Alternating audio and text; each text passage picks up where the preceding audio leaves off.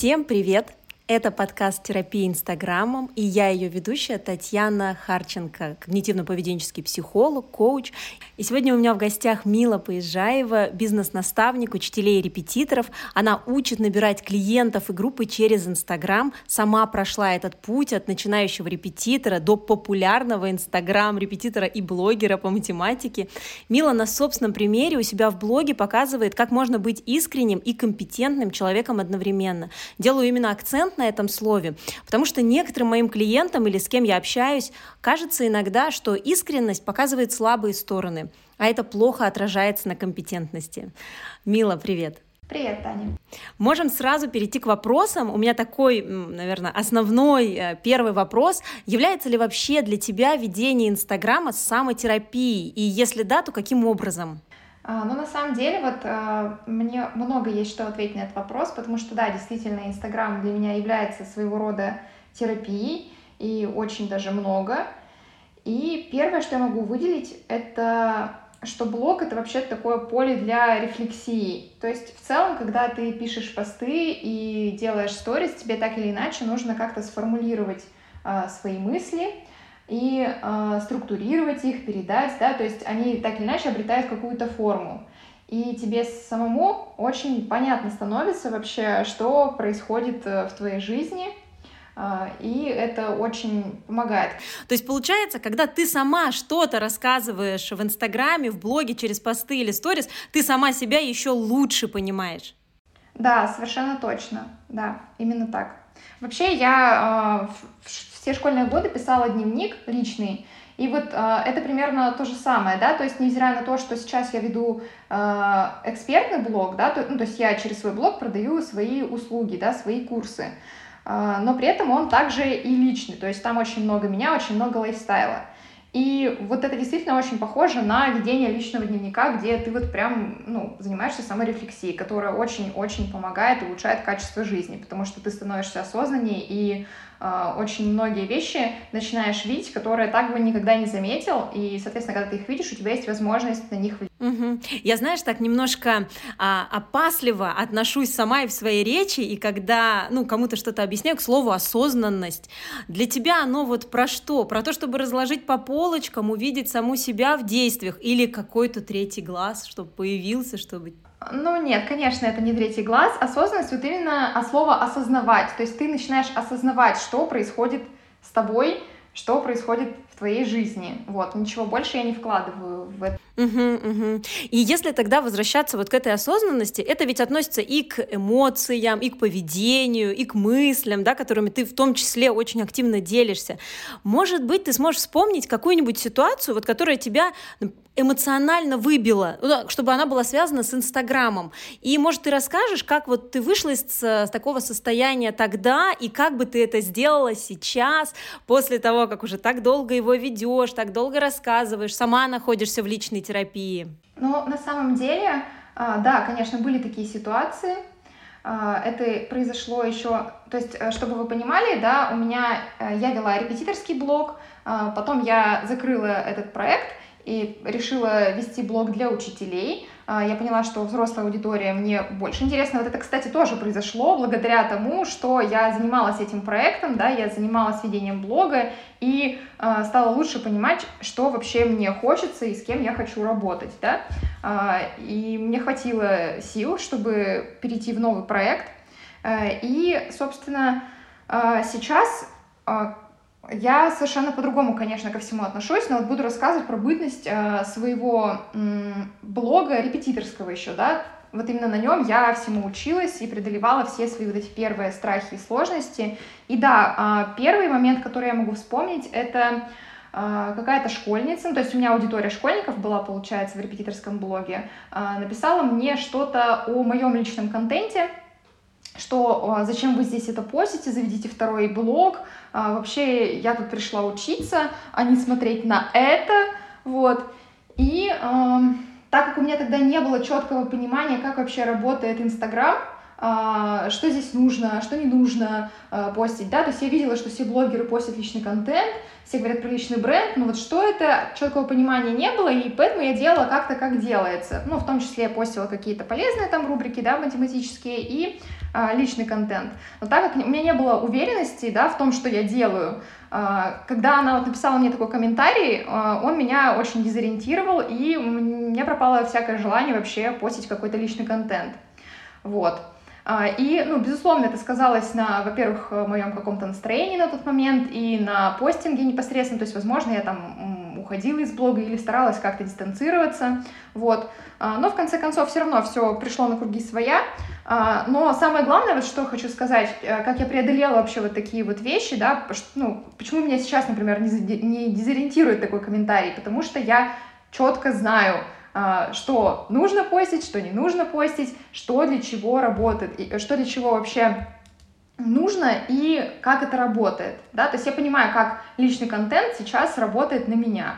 Когда это понимание есть, становится все понятно. И э, уже не важно, э, кто там что пишет, вот эти вот слова, они не вызывают каких-то сомнений, потому что, ну, есть просто э, четкая уверенность, э, четкая база на основе знаний. То есть я всегда добирала какие-то знания, да, э, чтобы преодолеть свои страхи. Ну, вообще, это такой мой способ решения, конечно, э, практически всех проблем. Это твой личный способ, да, такое решение проблем, когда ты понимаешь, что есть сложность, надо пойти чему-то поучиться.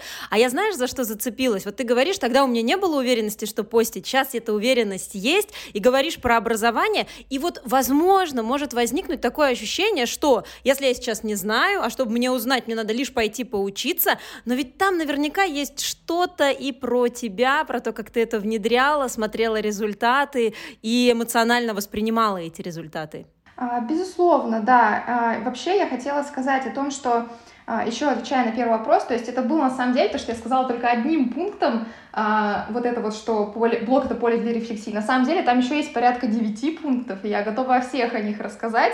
И вот в том числе, отвечая на твой этот вопрос, блок — это также тренажер преодоления страхов вообще для меня.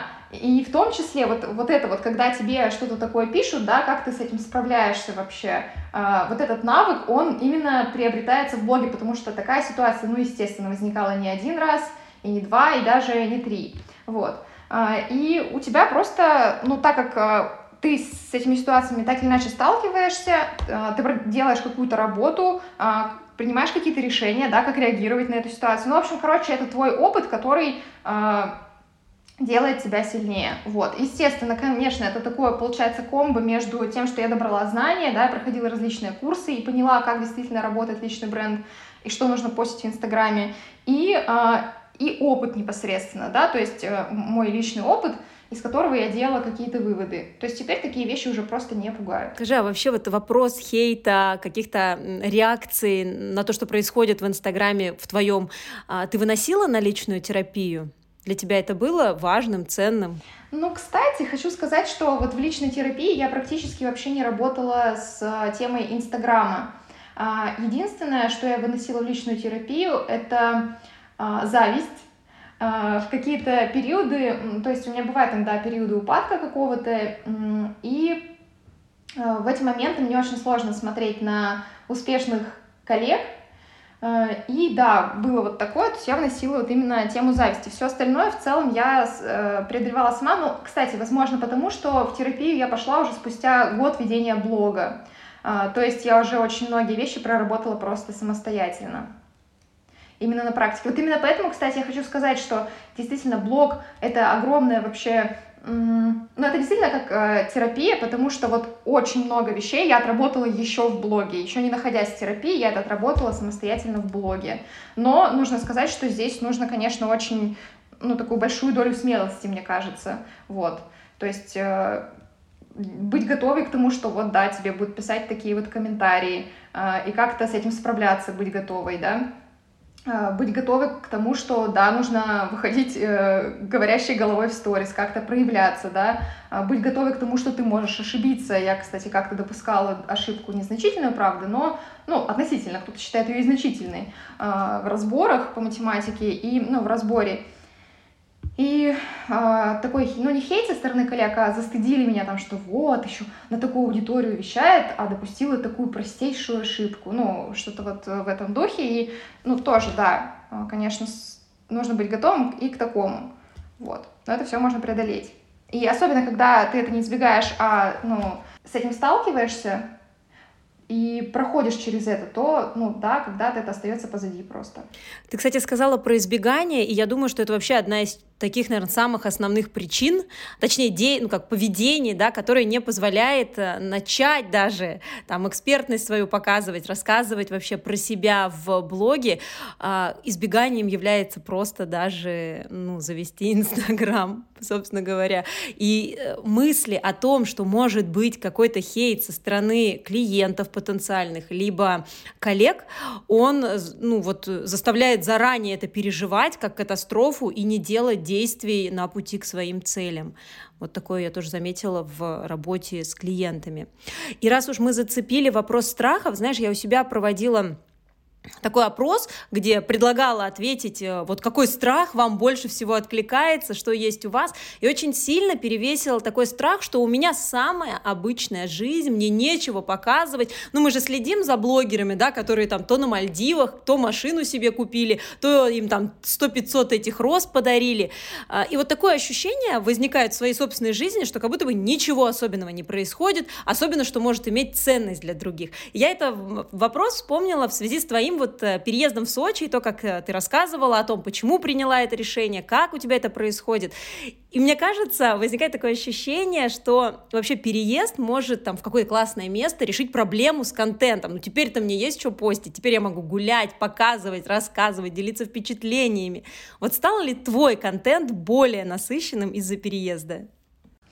А, ну, смотрите, что могу сказать. Такое действительно могло бы быть. Ну, то есть могло бы стать, да, что с переездом в какое-то место у тебя появляется больше возможностей, и если ты их используешь, то действительно, ну и потом это транслируешь в своем блоге, то действительно э, пищи для контента будет больше.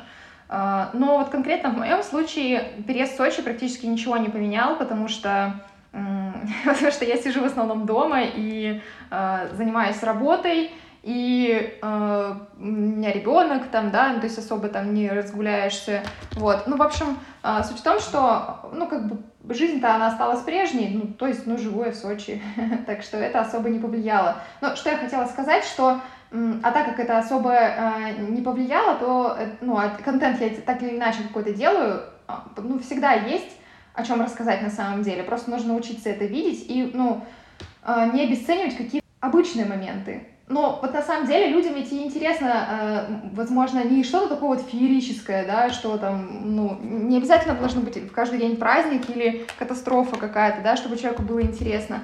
Можно э, из повседневного события, во-первых, сделать на, э, зная законы сторителлинга, да, и драматургии, интересную историю, вот, а во-вторых, людям интересно смотреть про обычные вещи, потому что и людям интересно смотреть, как с такими же проблемами, как и у них, справляется кто-то другой. Вот и все. У кого хватает смелости об этом вещать. Это мне фраза вспомнилась, куда бы ты ни поехал, ты берешь себя с собой. Поэтому, когда я замечаю, как люди уезжают в какое-то путешествие, и начинается контент оттуда, да, часто это напоминает, ну, просто такой калейдоскоп красивых картинок, за которыми все равно нету вот то, о чем ты говоришь, никакого сторителлинга, никакой драматургии, никакого проявления себя. Это просто я на фоне достопримечательности, либо вот красивое море, красивые горы и так далее. Э, кроме того, что мы говорим про твой собственный опыт, ты на своих курсах тоже наверняка об этом говоришь. Э, как бы ты рекомендовала начать показывать свою обычную жизнь и как ты справляешься с обычными проблемами? Обычно я на такое отвечаю, приходите на мой курс. На самом деле, ну, двумя словами тут не ограничишься, но это точно, да, то есть во-первых, ну это прям целый комплекс работ, реально. То есть это не только знания какие-то, причем знания очень широкого спектра. Ну, как оформлять это все, да? Ну, оформлять это вторично, первое, что пришло в голову почему-то. А, ну, вот про сторис драматургии я уже сказала, он такой, ну, целообъемная тема, да, которую просто так, а, ну, не узнаешь. И на самом деле даже вот я, а, кстати, касаясь вот этого сторителлинга и драматургии, я проходила несколько курсов, а, я гуглила сама информацию, ну, она же общедоступная в целом, да, все слышат про эту драматургию, про сторителлинг, но это очень сложно, на самом деле, просто взять и переложить это на себя, на свой блог. Все-таки в блоге немножко другой формат, да, то есть одно дело, когда ты пишешь сочинение, да, а, или там, ну, книгу какую-то, а другое дело, когда а, ты делаешь сторис. И а, сложно это переложить на свой школьный блог. Ну, в смысле, а, я преподаю учителям, да, и то есть это получается, что тут небольшая сложность в том, что аудитория, получается, школьников, которые, ну, большой разрыв в возрасте с которыми, да, получается, и все-таки ценности тогда выходят немножко какие-то разные, образ жизни разный, да, и вот у многих возникает вопрос, а как, а, а как с этим, грубо говоря, смотрите, вот я могу разделить а, что нужно добрать знания по многим вещам, да, о том, что такое личный бренд, о том, как вообще э, вести блог, о том, как, э, как продавать в этом самом блоге, да, то есть продающие техники нужно знать еще помимо всего этого. В общем, вот знания, да. Во-вторых, это вот как раз преодоление как, э, психологического какого-то барьера, да, когда ты находишься в каком-то контексте, когда у тебя есть окружение, когда у тебя есть единомышленники, это гораздо проще начать делать и не слиться с этого. Вот. Ну и когда у тебя четкая инструкция, что делать, да, а ну, в рамках курса как раз она есть. А, и поддержка, поддержка со стороны учителя, поддержка со стороны куратора и также поддержка со стороны единомышленников. Поэтому вот я а, не могу сказать конкретно вот с чего начать. Ну, я знаю, что многие заводят Инстаграм, там, ну, начнут э, делать какие-то сторисы, так как нет понимания, что делать, да, куча еще страхов ко всему прочему, э, э, ну и все, и на этом все кончается. Поэтому вот нет какой-то такой простой, эх, простого эх, ответа жаль, нет. Жаль, что нет чего-то, с чего можно было бы начать. А давай тогда попробуем, может быть, в таком ключе. Вот если бы ты сейчас начинала свой э, новый какой-то блог, ты бы с чего начала? Я бы в первую очередь посоветовала сделать бы э, блог инструментом решения какой-то задачи. Потому что вот если просто блог, ну вот начну вести блог, не знаю, просто какая-то там блажь, какое-то желание, типа, или все делают, я тоже там, ну, непонятно, да, когда нет четкого понимания, зачем тебе это, ну, тогда вот нет и причины, да, чтобы преодолевать все страхи, да, чтобы добирать информацию какую-то необходимую, чтобы э, быть дисциплинированным в этом, да, а, а когда эта самая задача есть, ну вот тогда просто море по колено на самом деле. Я просто говорю вот как раз о своем опыте, ведь я завела свой блог, будучи далеко не публичным человеком, далеко не самоуверенным человеком, да, а, и не имея еще тогда возможности учиться на каких-то курсах, потому что тогда в 2018 еще все только ну, в российском инфобизнесе начиналось. И не было каких-то еще тогда вот курсов, как делать. Я просто делала, вот как-то шла по наитию, и, и при этом, вот знаете, я целый год постила сторис каждый день, да, то есть я прям вот, ну, задалась, ну, поставила себе такую задачу, что вот я, ну, кстати, я даже так и не формулировала, что я буду каждый день, просто я четко знала, для чего мне это, а, а конкретно я тогда блог завела с целью заработка, то есть я с самого начала хотела просто монетизировать Инстаграм-блог, и, ну, я находилась тогда в такой жизненной ситуации, когда а, это, ну, было прямо очень необходимо, да, то есть у меня был маленький ребенок, и а, мне нужно, ну, я осталась с ним одна, и мне нужно было а, как-то зарабатывать вот с ребенком на руках э, онлайн, да, и, ну, я проанализировала свой предыдущий опыт э, и завела, ну, то есть я работала репетитором по математике долгое время, и вот завела Инстаграм-блог. И вот как раз-таки вот это вот понимание, зачем мне это, да, э, оно мне дало просто возможность преодолеть все вот эти сложности и страхи на моем пути а их э, было, ну, очень много, потому что, еще раз говорю, что э, люди разные бывают, да, кому-то вот прям нравится быть в центре внимания, э, бывает, нет, получилось сделать, и только благодаря тому, что была четкая задача и понимание, зачем. Вот. А, ну, это понятно, что, получается, я была в таких жизненных обстоятельствах, и они далеко не у всех такие, да, слава богу. А, но так или иначе можно себе создавать какие-то вот такие, ну, поставить себе какую-то цель и м- создать себе вот это самое «зачем». Вот. Одно из самых простых вообще, что я, кстати, вижу, это, например, записать онлайн-курс, а, вложить в него кучу своих сил, и вот тогда э, станет, ну, такое... Ну, это какая- какая-то негативная, конечно, мотивация, но а, тогда станет просто необходимостью э, завести инстаграм-блог, потому что курс ведь нужно где-то продавать. Я хочу резюмировать. Получается, что ты говоришь, надо дать себе понять, для чего тебе Инстаграм. И цель должна быть такой конкретной. Не просто я тут пописывать буду иногда, да, а такая для чего? Продавать курс, продавать консультации, выйти в практику после получения какой-то теории. И знаешь, у меня недавно была консультация с девушкой, которая заканчивает обучение на одном курсе и хочет перейти в практику, и она пришла с четкой целью, мне нужно найти в себе ресурсы, вот создать а, план, в том числе контент-план, такая вот, вот прям мотивация вроде бы понятная. И когда мы с ней начали это разбирать, оказалось, ну, понятно, там все эти страхи, э, кто что ответит, кто как напишет и так далее.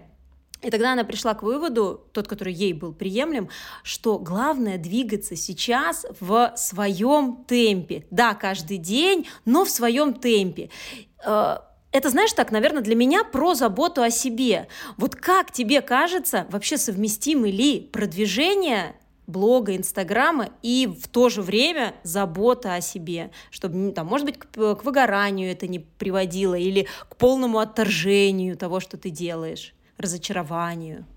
Ну, вообще очень важно, на самом деле, идти в своем темпе и заботиться о себе, потому что э, ну, только при таких условиях вообще может получиться что-то хорошее. Ну, в противном случае просто, ну, это вопрос времени, когда все это закончится, да.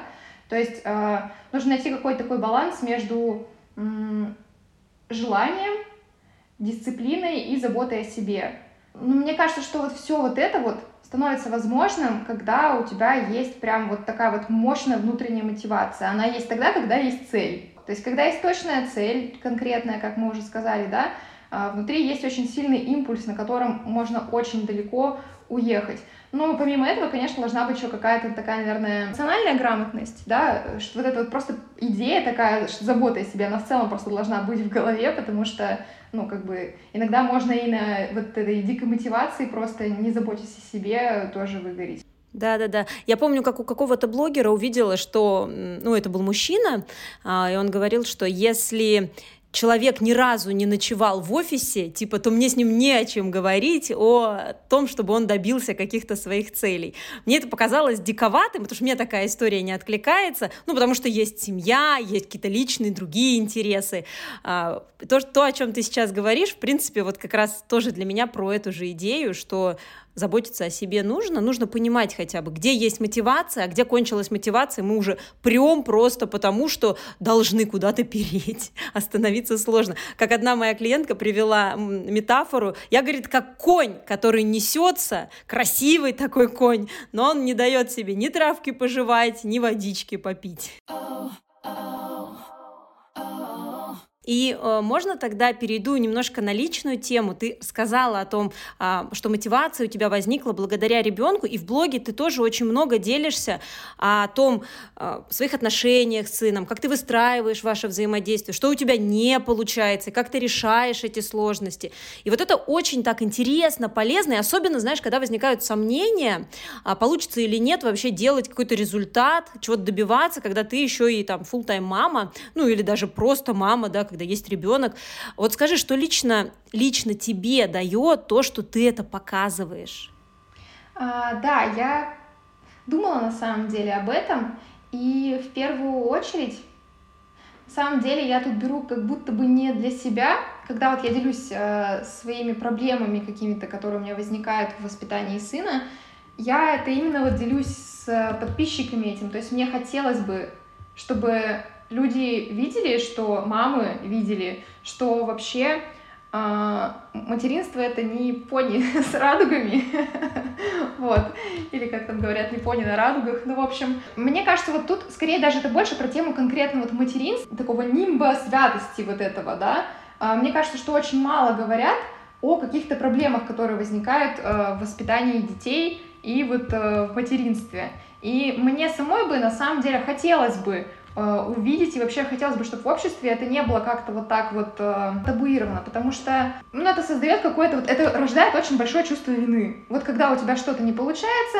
ты думаешь, ну что я за мать такая плохая? Да-да-да, и помнишь, как раньше еще были под каждым постом, я, мамочка, в декрете забал... зарабатываю по 20 тысяч в месяц, типа, переходи на страничку, расскажу как. Вот это примерно про то, что мама хоть в декрете, хоть с тремя, хоть с пятерьмя может э, зарабатывать и покупать себе красивые платья и так далее. А знаешь, что я еще ценного услышала в том, что ты говоришь, что мало того, что ты принимаешь, что материнство, оно вот такое, что тебе, а делишься ты для того, чтобы другим это показать. То есть, по сути, а, это такая передача знаний, которую ты э, осознанно выбрала в э, своей профессии, и теперь этот же навык передачи этих знаний реализуешь и через эту сферу. И это, наверное, мне кажется, такое вообще последствие приятное э, самораскрытие в блоге, когда ты начинаешь делиться тем, что важно, потому что другим это может быть тоже полезно. Правильно? Ну вот, кстати, я вот это вот, вообще то, о чем ты сейчас сказала, выделяю прям в отдельную э, причину, почему я веду до сих пор блог. Вот эта возможность влиять своими ценностями. Ну, то есть, э, в этом смысле я не про какую-то власть говорю, да, а именно про то, что мне кажется, что я как будто бы добро какое-то несу э, в, в этом мире, в этот мир, да, э, с, с помощью своего блога. Ну, какие-то свои вот э, светлые ценности. Облегчаю кому-то жизнь. Первая вообще, да, причина, я сказала, почему я завела блог, и что он для меня в первую очередь значит, это способ монетизации, способ заработка денег, да, то есть изначально это все от этого шло. Второе, что я увидела потом в процессе ведения блога, это терапевтический эффект ведения блога. И третье, это как раз-таки вот эта возможность влиять своими ценностями. А можно задам такой вопрос, а как ты поняла свои ценности? А вот как раз благодаря благодаря тому, что э, у меня была возможность вот так вот э, рефлексировать. Ну, я в целом в целом рефлексирующий человек, как э, я уже сказала, что и там в школьные годы вела дневники, вот сейчас для меня таким своеобразным дневником это стал блог. Угу, угу. Я этот вопрос, наверное, задала потому, что вижу, иногда дается такой список ценностей, здесь выберите свои, и на основании их вот транслируйте это в сторис, в постах, ну вообще на основании показывайте себя. И у меня, конечно, как у психолога, закрадывают сомнения, что нельзя просто взять слово и сказать, что я такой, потому что это ценности, это то, что проявляется в действии. И иногда мы можем э, думать, что эта ценность есть, а она может всю неделю ни разу не проявиться. Ну вот вообще никак. Поэтому да. И еще, кстати, что про ценности, мы очень сильно скатываемся с ценностей, когда находимся в стрессе, поэтому если вы в стрессе, в какой-то, в диком, э, дайте себе поблажку, что, возможно, не все ценности вы можете сейчас транслировать, потому что есть какая-то другая задача тупо физиологического организма выжить сейчас.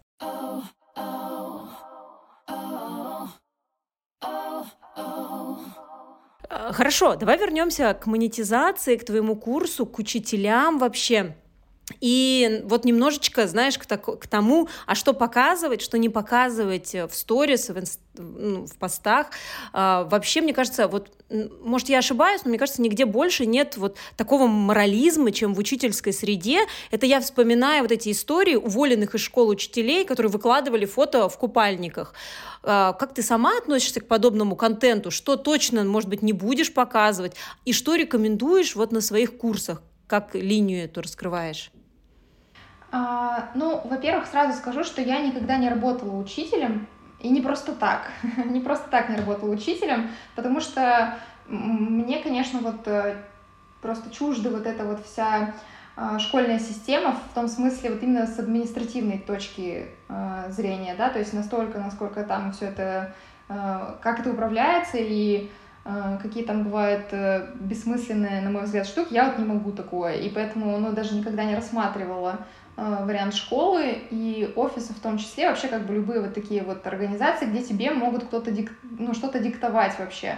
То есть, нет, понятно, что бывают организации такие, когда а, они ну, совпадают с твоими ценностями, но когда нет, тогда здесь я очень категорична. Если а, тебе это не подходит по каким-то причинам, да, то просто нужно, значит, ну, выбирать другую работу. Вот эти вот все, просто вот эти дикие истории, про которые, они для меня ну, как, никак, никакие иные, как дикие, да, что вот э, учителю нельзя что-то там постить, и в это вмешивается администрация школы, вот мне кажется, что это, ну, просто вообще такого быть не должно, и нельзя так позволять с собой поступать ни одному работодателю. Хорошо, я не работаю в школе, в школе это касается меня, а, но вот у меня есть э, среди учеников много учителей, которые работают в школе и которые ну, как-то фильтруют, конечно, свой контент, да, а понимая, что их смотрит там какой-нибудь завуч. Во-первых, это не влияет на то, что вы там можете продавать свои курсы. Вот жизнь, она огромная вообще, да, то есть много всего в ней происходит, и вы подсвечиваете фонариком просто те аспекты своей жизни, которые хотели бы подсвечивать, которые можете подсвечивать и которые выгодно подсвечивать. Вот. Это не помешает э, монетизации блога совершенно точно. Другой вопрос, что это может повлиять к какому-то вашему самовыражению. Но здесь уже тогда вопросики будут более глубинного такого формата, зачем тогда работать в таком да, заведении. Стала бы я постить э, какой-то контент в купальнике или еще что-то? Я вот отношусь к этому совершенно вообще лояльно, легко и просто, мне кажется, что хочешь, что и пости. Ну вот правда, делай, что хочется. Сама бы я такое делать не стала и не делаю, потому что, ну, тут как бы это просто вот, ну, как я такая, но это не значит, что другим так нужно делать. Нужно понимать, для чего ты ведешь блог. Если это какое-то самовыражение и признание, то это один формат постинга, да, если это монетизация, то это другой формат. Я, наверное, знаешь, сейчас подытожу. И мне очень понятно, о чем ты говоришь, что мы подсвечиваем то, что выгодно, и выгодно не с какой-то такой манипулятивной точки зрения, да. Во-первых, мы не можем в сторис выложить все 24 часа своей жизни, но это бред. Слава богу, что сторис, по-моему, еще и ограничивают по количеству, это нереально сделать. Поэтому, конечно же, мы показываем лишь какую-то часть. И вот этот вопрос, какую часть мы себе показываем, на начальном этапе можно договориться разница, что показываю я, а что не показываю. И я это не показываю, может быть, не потому, что я, для меня это табу какое-то, ну а просто потому, что это как бы во, ве, во, во всю канву моего повествования сейчас не вписывается. Ну, например, там, говорила я об одном, об одном, об одном, а потом раз, и вот тут у меня какая-то фотосессия ню, потому что я ее себе позволила, мой уровень самораскрытия мне позволяет это сделать, но это не значит, что это нужно внезапно это выкладывать. Да, да, я с тобой полностью согласна. Да, действительно, ты сам решаешь, что ты хочешь постить в блоге. А я еще, знаешь, хотела сказать об обратной стороне. То есть, когда мы понимаем, что мы постим лишь часть своей жизни, то нужно понимать, что другие также ведь постят лишь э, часть своей жизни. И у меня был прям конкретный пример э, в работе в работе с клиентом, который говорит, я смотрю там на какую-то свою коллегу, и вот вижу, она такая всегда радостная, вот она такая всегда позитивная, а я вот как будто бы, ну, много депрессую, я не могу быть такой радостной и позитивной. И мы начали посчитать, вот сколько ее сторис длятся, там, две минуты, да, в день, вот это ее сторис, где она радостная и позитивная.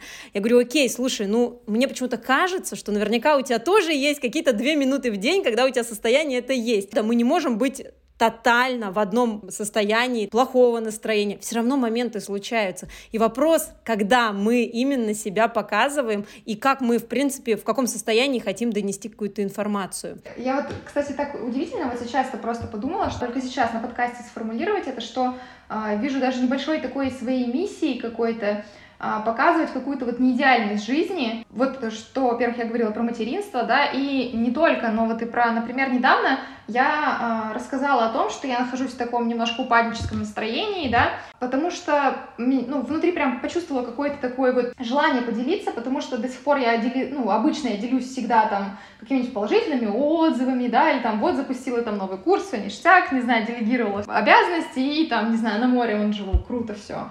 А, но мне хотелось показать также, что у этого есть тоже обратная сторона медали, тоже бывают какие-то моменты упадка, и вот мне хотелось бы тоже как человеку смотреть, видеть какую-то честность вот жизни, да, и, ну, часто действительно смотришь на блогеров некоторых, развивается такой комплекс неполноценности, что ты там недостаточно радостный, недостаточно веселый, недостаточно успешный или еще что-то, и мне бы не хотелось, чтобы мой блог рождал такие ощущения. И хотелось бы, чтобы больше людей были как-то вот честны в этом смысле. Неотъемлемой частью этого, этой честности, является как раз-таки транслирование каких-то э, негативных моментов, каких-то неприятных настроений, да. Людям вообще-то интересно смотреть на такое. Во-первых, у них отпускает, что типа не я один такой. Во-вторых, они понимают, они как бы проникаются вот этой честностью. А какой самый неожиданный, может быть, комментарий ты получала, когда делилась чем-то, рассказывала, или даже, может, просто на экспертную, очень супер полезную информацию? Ты говоришь про самый приятный комментарий или про самый неожиданный? Ну, наверное, не, да, неожиданный, наверное. Знаешь, неожиданный я с той точки зрения, либо он может быть самый приятный, такой, что ого-го, так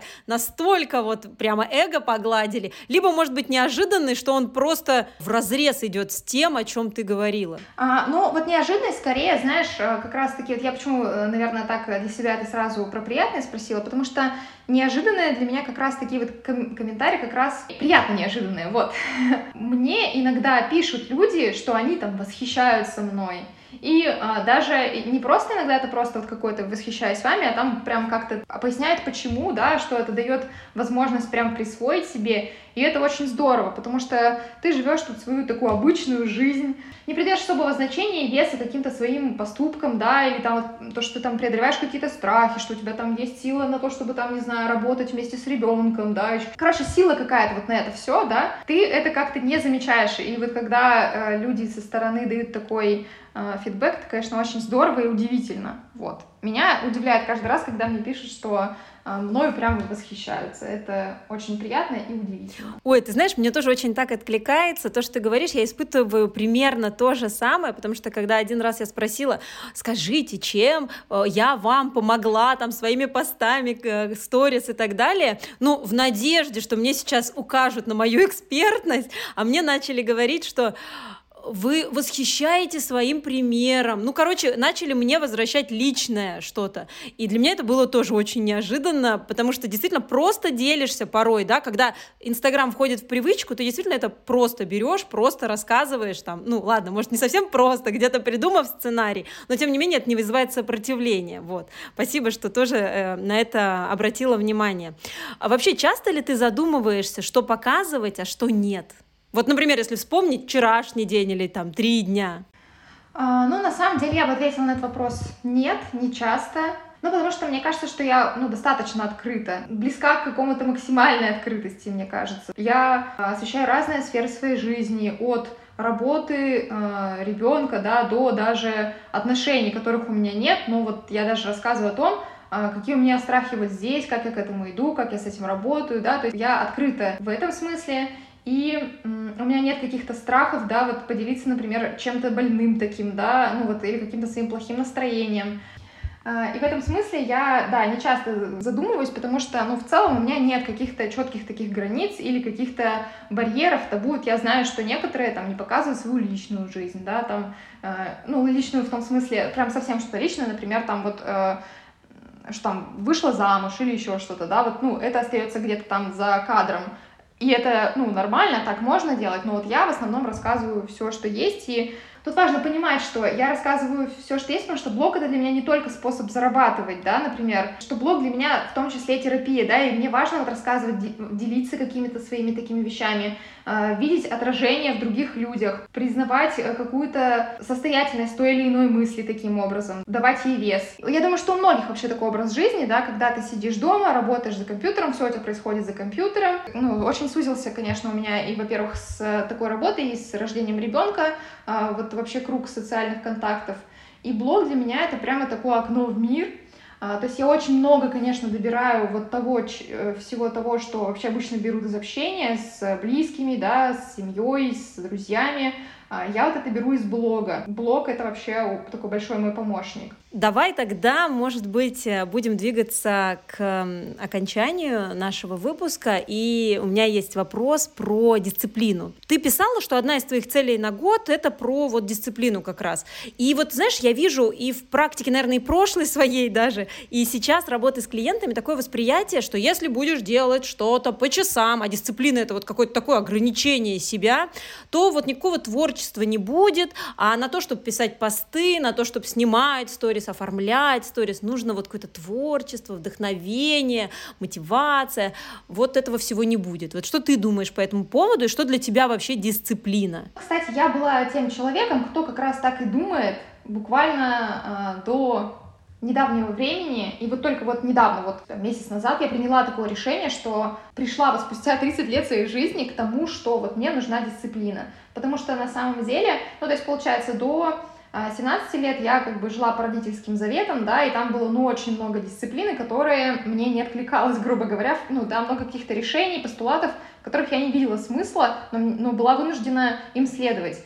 И потом у меня случился откат наоборот, да, то есть когда я приехала в другой город, была предоставлена сама себе, вот я дала возможность разгуляться своему хочу. Сказать, что я много, конечно, э, узнала э, за это время, много испытала всяких эмоций, большой опыт приобрела, это было здорово. А, но и много минусов у этого, конечно, своего было. То есть, когда нет дисциплины, ну это как бы совсем перекос случается. И вот сейчас Получается, с того момента, как я завела блог, как я родила ребенка, это были параллельные процессы, получается. Я была на самом деле достаточно дисциплинирована, но тут важно понимать, что эта дисциплина была следствием моего очень сильного желания. Это была просто дикая мотивация, прям такой очень сильный драйвер вообще. И вот три года с половиной это работало очень хорошо, но вот сейчас я э, очень четко осознала границы этого, то есть как далеко ты можешь на этой мотивации уехать. Во-первых, мотивация проходит. Потихонечку все, все равно твои результаты, они снижаются, и вот тут как раз это тот момент, когда нужно вступить в силу дисциплине. Сейчас вот я как никогда э, понимаю, что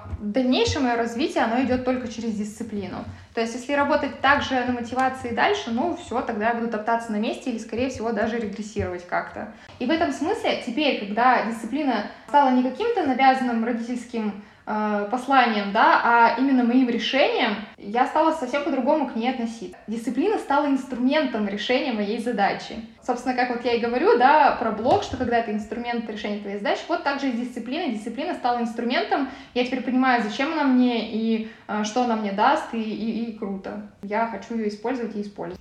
Слушай, а мне теперь, знаешь, хочется вот из всего, о чем мы так, как кусочки пазлика говорили, сложить какую-то общую картинку. И знаешь, что я вот увидела, а ты меня подправь. Для того, чтобы начать, нужна мотивация. Затем в процессе ведения Инстаграма получение знаний, которые также необходимы и по, там, по драматургии, по сторителлингу, по продажам, у тебя появляется какое-то понимание себя, и ты понимаешь, как ты хочешь, как не хочешь, что ты можешь, и ты вот включаешь, как бы самораскрываешься. Но затем все равно нужно включать инструмент дисциплины, чтобы делать это стабильно, постоянно, потому что откаты случаться будут, но благодаря дисциплине ты можешь поддерживать некий уровень активности, не предавая себя в плане того, что мне сейчас грустно, но сделаю вид, что мне весело. Ты сможешь находить эти ресурсы в себе. Да, ты все правильно резюмировала, действительно так. То есть, э, мне кажется, что в ведении блога действительно важно нащупать сначала мотивацию, а потом э, нарастить на это все дисциплину. Но без мотивации, наверное, никакая дисциплина не сработает. Oh, oh. Хорошо, спасибо большое тебе за такую полезную, структурированную информацию в рамках нашего интервью. А, скажи, есть ли еще какие-то у тебя мысли, инсайты, которыми хотелось бы поделиться? Как блог тебе помогает в твоей жизни, в повседневной жизни, в профессиональной жизни? А, я могу сказать вообще, что а, какой навык я также приобрела, ведя блог, да, что дал мне блог.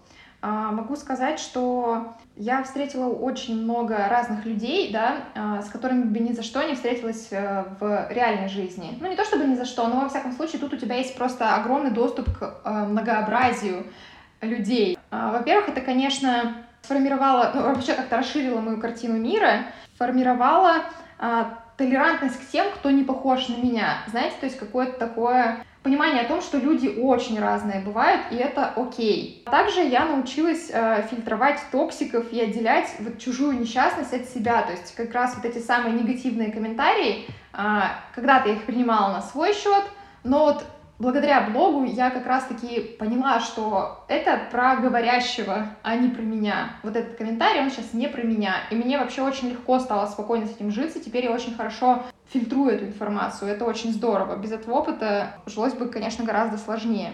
И также я научилась говорить «нет». А, не то чтобы я и не умела это до, до блога, но скорее просто в этом не было какой-то такой частой необходимости, да.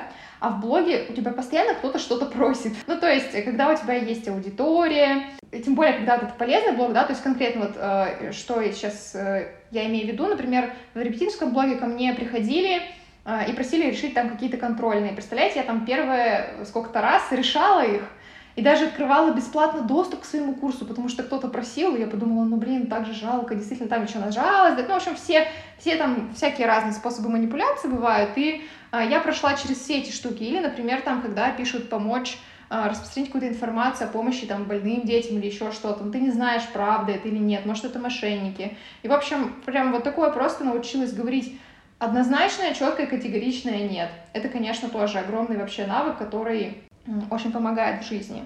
А ты его прям вот это нет им говоришь, либо, ну, как бы игнорируешь просто? Нет, я именно говорю нет. То есть я отвечаю нет. У меня нет такого, что я там засовываю в бан или еще что-то. Ну, кстати, если это какой-то хейтерский комментарий, то вот я прям просто молча баню, потому что вот здесь очень важно не вступать в коммуникацию с таким вот хейтером, потому что, скорее всего, он преследует именно э, вот эту вот цель зацепиться за что-то и вот выпить из тебя всю кровь просто. Вот. Поэтому лучше не давать ему такой возможности и сразу закидывать в бан, если это какой-то хейт неконструктивный. А если это какая-то просьба, понятно, что зависит от просьбы, но во всяком случае я понимаю, что в моем арсенале теперь не только да, но и нет тоже, и активно его использую. То есть ориентируюсь тут именно на э, свой комфорт и на, ну, на себя, вот так скажем, а не на других людей. Я знаю, что говорить нет может быть сложно. А, ну да, конечно, мы же боимся огорчить человека, мы боимся, что тогда он перестанет э, нас уважать, нас выкинут, мозг дальше катастрофизирует, нас, нас выкинут вообще из этого общества, и будем мы одинокие и несчастные. А еще потом начнется репутация распространяться как такого человека. А знаешь, мне очень зацепила твоя идея, что благодаря блогу у тебя появился доступ к тем людям, с которыми, возможно, ты больше бы никак не познакомилась. И я подумала, вот переведя это тоже на свой опыт, что научившись общаться с аудиторией блога, донося свои ценности, ты потом общаешься также через ценности и с реальными обычными людьми офлайн, с близкими, друзьями, знакомыми, и перед ними еще тоже больше э, самораскрываешься, становишься более аутентичным. Я прямо эффект увидела, видела, и мне обра- в обратку тоже говорили, что ну, что-то изменя... изменилось. Как э, у тебя? Есть ли такое ощущение? Меня, наверное, конечно, а, больше изменила терапия личная, чем блог все-таки, да. А, хотя это, наверное, была какая-то параллельная работа, то есть я могу совершенно точно сказать, что я увидела прям такое отражение, а, то есть мне конкретно мама и сестра сказали, что я изменилась, стала гораздо более спокойная, и ну, со мной стало комфортнее находиться вообще, ну, после терапии. Но, возможно, вот я говорю, что эти параллельные процессы шли и вместе с блогом. То есть я действительно считаю, что блог это был таким прям важным инструментом в моем преображении каком-то. Несколько раз говорили про терапию. Вот у тебя на с какого раза, после какого времени ты ощутила эффект? На самом деле а, я ощутила эффект со второй сессии. Но это вообще, конечно, терапия — это отдельная история. Мне кажется, я очень много могу про это говорить. Невзирая на то, что я увидела эффект а, после второй сессии, например, спустя полгода а, я хотела как-то обесценить эту всю историю, как-то саботировать вообще, ну потому что это стоит достаточно дорого, вот. Мне субъективно тогда было дорого, но хотела я именно у этого психолога быть и выбрала для себя вот именно такой путь. И вот спустя полгода я подумала, а так, а где мои изменения? Почему я там не миллионер? Почему я еще тут, не знаю, э, не счастливы и, и все такое. Сейчас я уже после каждой сессии практически чувствую какое-то такое ощущение, что вот знаете, как будто бы в душ сходила, вот такое ощущение, или как из бани вышел, вот когда чувствуешь себя прям ну, классно, физически только ты чувствуешь себя так. А здесь это как будто бы вот душевно ты так себя ощущаешь. Ну прям все раскладывается по полочкам, все систематизируется, и какое-то ощущение кристальной ясности и чистоты возникает после терапии. Я, конечно, очень искренне всем рекомендую. И, кстати, в терапию я пошла не в каком-то упадке, что вот мне нужно было решить какую-то проблему и вообще там жизнь тлен и все такое. Нет, я пошла просто потому, что я понимала, что у меня есть какой-то ворох прошлого, который, э, как будто у меня нет четкого понимания о том, кто я и как вот это прошлое на меня влияет, а почему я делала такие поступки, совершала. Ну вот Короче, как, как будто просто какое-то вот, ну, непонимание такое. Обычно об этом, наверное, люди и не думают, я так думаю. вот. Ты говоришь про понимание, это как раз очень перекликается с тем, о чем мы говорили в начале, да, что если возникает какая-то сложность, то нужно для тебя естественно, зайти через понимание, через то, чтобы разобраться, добрать каких-то знаний. И здесь это тоже, этот поведенческий паттерн очень хорошо так проявляется. Я, например, работаю в транзактном анализе, да, то есть мне важно понимать, на чем он строится, а почему он такой, то есть... Спасибо тебе большое за такой разговор, очень душевный, очень отзывчивый. Слушателям очень рекомендую писать отзывы и в Apple подкасте, и в директ мне, и Миле. Аккаунт Милы будет указан в описании подкаста подкаста, так что переходите. А, Мила, может быть, ты тогда скажешь, э, мы говорили о курсе, о том, что ты бизнес-наставник, обучаешь тому, как это надо делать. Э, когда ближайшие даты старта? Так, ну, прежде чем рассказать о курсе, я хотела бы э, сказать все-таки больше о каком-то напутствии таком, наверное, да, относительно вот тематики нашей. Э, мне кажется, что если есть какое-то внутреннее желание завести блог, если такая идея вообще у вас промелькнула, она родилась не просто так, и дайте ей возможность э, развиться, поддержите себя в этом, доберите все, что нужно вам, да, не знаю, поддержку со стороны психолога, знания там и так далее, и используйте это. Ну, блог это действительно очень круто. Блог это классный инструмент самотерапии, не все люди пойдут в терапию, а в блоге у вас будет такая возможность сделать. Это действительно очень терапевтично. Это способ зарабатывать деньги. А, это тоже очень здорово. То есть можно дать себе те возможности, которые, которых у вас сейчас нет. И это просто очень интересно. Так, а ближайший поток курса по блогингу для учителей стартует э, в середине февраля. Ну и, собственно, на курсе, как я уже ранее говорила, мы закрываем, то есть я стараюсь закрыть вообще все аспекты, которые необходимы для того, чтобы создать свой блог и продолжить. Во-первых, э, это нащупать тот способ ведения блога, который будет комфортен вам. А, во-вторых, понять, что вообще, какие тут законы работают и что нужно делать, а что не нужно делать. В-третьих, э, я предоставляю поддержку в виде психолога, э, в виде куратора, который дает обратную связь и свою, да, для того, чтобы все это удалось вообще сделать, да, чтобы в моменты сложности у вас всегда было к кому обратиться и предоставляю вот эту самую регулярность, да, то есть в рамках курса гораздо проще все-таки быть дисциплинированным, да, чем просто приняв решение такое самостоятельно. А мне, знаешь, очень что нравится э, у тебя эм, на курсе, и вот те отзывы, которые ты выкладываешь, да, и вот та атмосфера, которая создается, что, во-первых, действительно, это а, одна профессия, учителя, а, и они находятся в таком дружественном коллективе, нету ощущения конкуренции, потому что я нередко вижу, когда человек один такой решил, надо начать блог, и теперь все, кого я смотрю, это мои конкуренты, и мне нужно каким-то образом у них как будто бы кусок оторвать, вот это этого нету, и это так экологично, это, то есть мы смо... не мы, ладно, то есть они друг у друга смотрят, перенимают опыт, делятся обратной связью, и это, ну, на мой взгляд, это очень классно, и это тоже одна из ценностей, которые у тебя есть и которую ты им передаешь. Да, это действительно так. Я вот сейчас смотрю, многие девочки даже дружат до сих пор. Кто-то вообще какие-то коллаборации создал, да, там, например, учитель литературы и истории, они создали вместе какой-то курс, да, вот такой совместный проект. Это очень здорово, вот. И да, действительно, что а, в таком контексте рождается вот именно ощущение что вы коллеги, а не конкуренты. И это облегчает, конечно, вообще движение э, и развитие в этом смысле. Ну хорошо, мы тогда заканчиваем на этом наше общение. Всем хорошего, приятного прослушивания. Услышимся с вами в следующем выпуске. Пока-пока.